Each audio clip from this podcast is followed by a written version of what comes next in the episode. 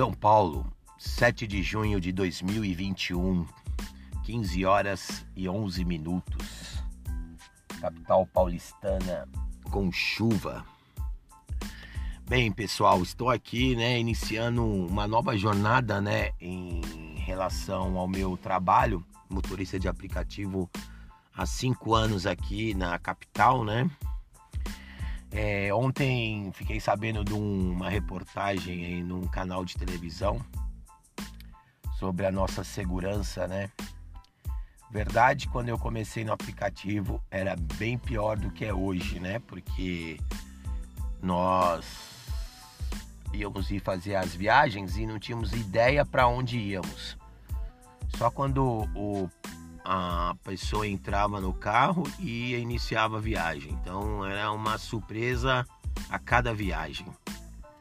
Hoje, com as reivindicações dos motoristas, deu uma melhorada. Mesmo assim, ainda é muito precário, porque é, a cidade de São Paulo e como as grandes capitais aí, elas têm seus lados negativos, né?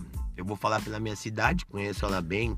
Sou nascido e criado aqui no Bexiga, bairro da região central de São Paulo e modéstia à parte, conheço muito bem a minha cidade, desde que eu me conheço como gente, né?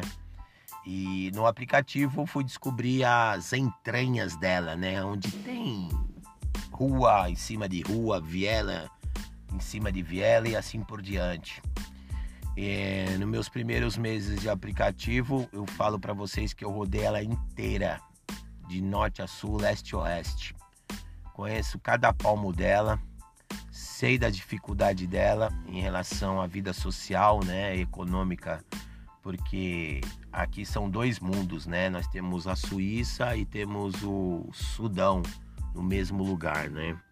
E o motorista de aplicativo, ele é um motorista que ele não tem autonomia para trabalhar em determinadas regiões. A gente roda a cidade toda que de certo modo eu acho democrático, porque se a gente só escolher a cereja do bolo, o resto da população sofre com isso.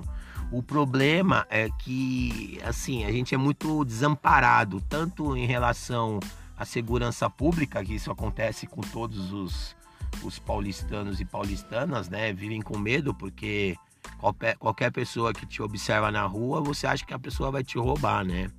Pessoas vivem no pânico hoje, né? Aquela síndrome do medo. Mas é, referente ao, ao, à nossa vida, a gente tem que, né, dar continuidade. Não podemos, senão a gente vai ficar embaixo da cama e não sai de casa, né? E para o motorista de aplicativo, a, a, insegurança é muito maior, porque você sai e você não sabe o que vai acontecer no, só, no seu dia a dia.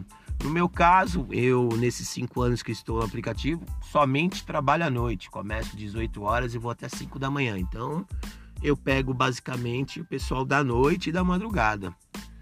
Vou falar para vocês porque eu prefiro, primeiro porque a cidade é caótica durante o dia, muito trânsito. Aí também vai o consumo de combustível e, e as viagens à noite são mais rápidas, né?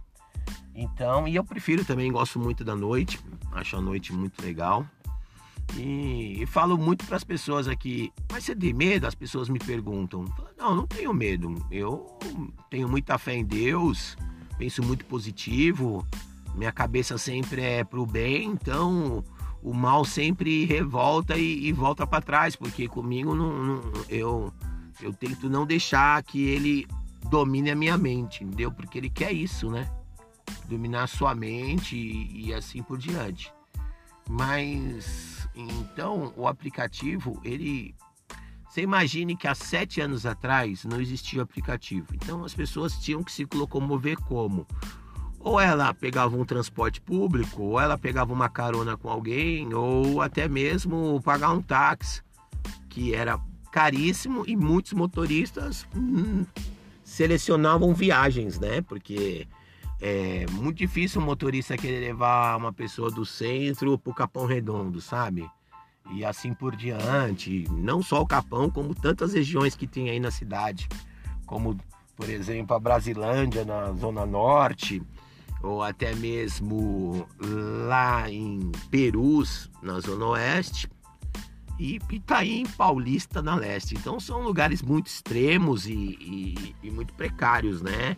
Até para dirigir por falta de é, condições de vias e assim por diante, né? Mas eu falar particularmente, eu, eu rodo tudo mesmo, não tenho problema nenhum. Claro que, com certas exceções, eu observo o local que eu pego a pessoa e o local que ela vai. Porque hoje o aplicativo dá possibilidade de você ter uma ideia para onde você está indo e o tempo que você está indo. Então, pelo tempo, eu consigo é, já imaginar qual a, a, a região que eu estou indo e se vale a pena ou não. E realmente, certas viagens eu deixo passar porque, infelizmente, eu tenho que ver minha segurança, né? Preservar, eu tenho famílias e assim por diante. Então, assim, é, com essa reportagem que foi feita ontem no, no, no programa lá de televisão, é, vou falar para vocês, vai ajudar muito? Não sei se vai ajudar, porque os motoristas é, são muito desalentos aqui na cidade, entendeu? As pessoas não olham muito a gente como um, uma parcela importantíssima da, da, do transporte nela, né? Porque como eu falei há sete anos atrás, o cara tinha que se virar para ir embora. Hoje, em qualquer lugar que ele esteja, ele aperta um botão, aparece em minutos um aplicativo do nada. Em lugares que às vezes está tão ermo que nem alma penada passa, entendeu? Então, eu nesse desse canal aqui que eu criei, né, eu basicamente quero contar minhas histórias, né, que que eu vivo aqui na, nesses últimos cinco anos e estou vivendo.